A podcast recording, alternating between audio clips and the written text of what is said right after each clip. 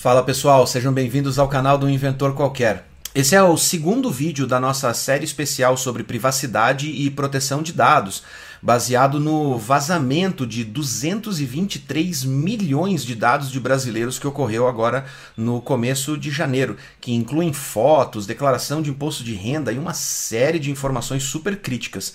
E esse vídeo ele é feito especialmente para orientar tanto profissionais de tecnologia quanto pessoas que não têm muita noção de o que, que realmente aconteceu e como isso vai afetar a vida delas. Então é muito importante que você compartilhe esse vídeo com seus amigos, com seus parentes e principalmente com pessoas que precisam saber exatamente o que está acontecendo para elas não se desesperarem e elas saberem como reagir às possíveis causas e consequências de todos esses acontecimentos. Eu sou Wesley Milan, sou programador há 33 anos e sou especialista em arquiteturas de software de alta demanda. E nesse vídeo nós vamos falar sobre a polêmica da política de privacidade do WhatsApp. Então fique ligado no vídeo e não se esqueça, amanhã tem mais um vídeo para falar sobre o vazamento.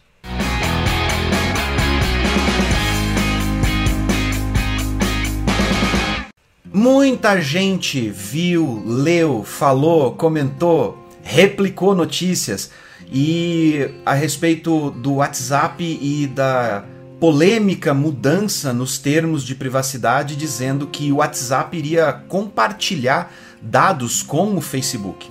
E aí a revolta cresceu na internet com um monte de gente. Ah, mas como assim? Eu não quero os meus dados do WhatsApp disponíveis para o Facebook. Imagina que atrocidades o Facebook pode fazer com as minhas informações. Bom, vamos lá. Vamos começar com uma análise bem simples. Em primeiro lugar, o WhatsApp não pode compartilhar o conteúdo das suas conversas. Isso é muito importante você saber. Todas as conversas do WhatsApp são transmitidas ponto a ponto. Se você ainda não percebeu, em certos grupos, quando você está participando, você vê umas mensagenzinhas chatas dizendo que a comunicação de criptografia foi mudada entre você e um determinado usuário. Isso significa que a comunicação ponto a ponto nesse tipo de aplicativo ocorre literalmente ponto a ponto entre você e o usuário que está na outra ponta. Você gera uma chave de segurança, uma chave que nós chamamos de criptografia, que embaralha esses dados, e a outra ponta é que tem a chave para descriptografar. No meio desse caminho, que inclui o servidor do WhatsApp, por onde a mensagem passa para chegar no destino, uh, ninguém consegue enxergar ou entender o que essa mensagem contém porque as chaves de criptografia estão salvas somente nas duas pontas, que é do emissor e do receptor dessa mensagem.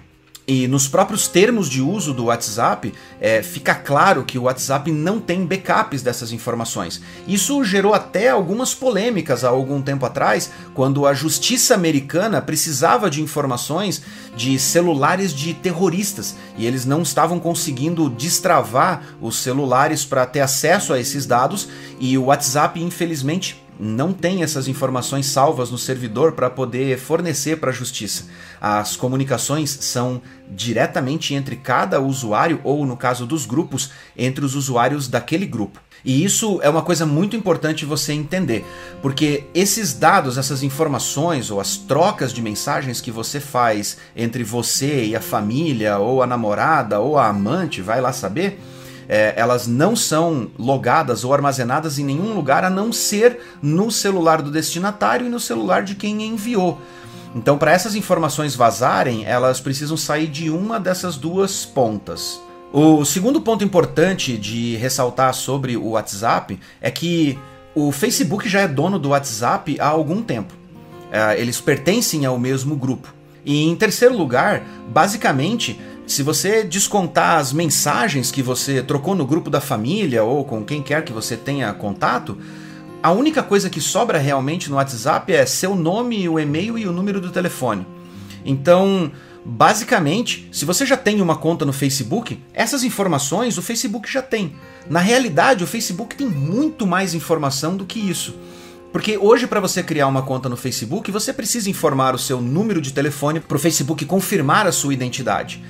E na navegação que você faz dentro do Facebook, você cria interações que são muito mais ricas para que eles utilizem como sugestão de propagandas e comportamento baseado no seu comportamento de usuário do que eles poderiam extrair do próprio WhatsApp. Os likes que você dá em posts, os compartilhamentos, os comentários que você faz dentro dos posts, todos são analisados por máquinas utilizando inteligência artificial para entender quais são os assuntos que você mais gosta, os que você não gosta e quais são os produtos que seriam melhores serem sugeridos para você que você consumiria, gerando assim receita para o Facebook que é isso que no final das contas realmente importa para eles. E se você mesmo assim está pensando em cancelar sua conta no WhatsApp, migrar para outro aplicativo, você pode querer pensar um pouco melhor.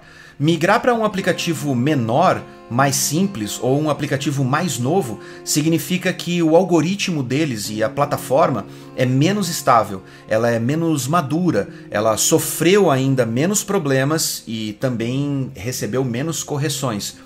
Então você pode estar mais vulnerável em questão de segurança utilizando um aplicativo que você não conhece ou um aplicativo que ainda está num estágio muito novo de maturidade uh, do que utilizando o WhatsApp, que é um dos aplicativos mais antigos. Eu não estou defendendo o WhatsApp aqui. Se você quiser trocar de aplicativo, tranquilo. Mas eu recomendaria que ao invés de você ver recomendações do Elon Musk ou de outros youtubers, você abra os termos de uso desse novo aplicativo que você está querendo usar e leia os termos do início ao fim para você entender quais são as vantagens e desvantagens do WhatsApp com relação a esse novo aplicativo que você está querendo usar, além, é claro, do fato dele ainda não ser tão maduro quanto o WhatsApp. Eu espero que esse vídeo tenha ajudado e tenha esclarecido e apaziguado o coração das pessoas que estavam angustiadas com aquelas correntes falsas que ficam rolando pelo próprio WhatsApp chamando o WhatsApp de espião, que os dados seriam vazados e que o governo americano estaria sabendo a respeito de todas as suas conversas e tudo mais. Então fiquem tranquilos, é, porque provavelmente o governo americano já sabe das suas conversas através de outros meios. Eu tô brincando. Não, fiquem tranquilos. E quem não quiser migrar do WhatsApp para outro aplicativo e ter todo o trabalho de informar todos os amigos que você está indo para outro aplicativo, fiquem tranquilos. Uh, não muda muita coisa e, como eu falei, se você já tem conta no Facebook, eles já têm acesso a muito mais informações do que você pode fornecer através da sua conta do WhatsApp. Pessoal, fiquem ligados, porque amanhã tem o um vídeo falando sobre o vazamento de 223 milhões de dados de brasileiros incluindo declaração de imposto de renda, CPF, dados de veículos e muitas outras coisas extremamente críticas que você precisa saber para poder se prevenir contra fraudes e contra outros tipos de golpe que provavelmente estão vindo por aí. Se você quiser acompanhar o canal e receber as notificações, incluindo do último vídeo dessa série, onde a gente vai dar dicas essenciais para você se proteger contra esses golpistas de internet que estão comprando esses dados, fique ligado, inscreva-se aqui no canal e clique no sininho para receber as notificações de quando a gente postar os vídeos. Os vídeos estão entrando no ar um a cada dia, porque essas informações são muito importantes e a gente quer que elas sejam divulgadas para o máximo de pessoas possíveis, para que todos fiquem cientes tanto da gravidade dessa situação quanto das ações que cada um pode tomar para poder se precaver contra essas fraudes e esses golpes. Ok? Um grande abraço, muito obrigado por acompanhar o vídeo até aqui e eu vejo vocês amanhã no vídeo sobre o vazamento. Até mais.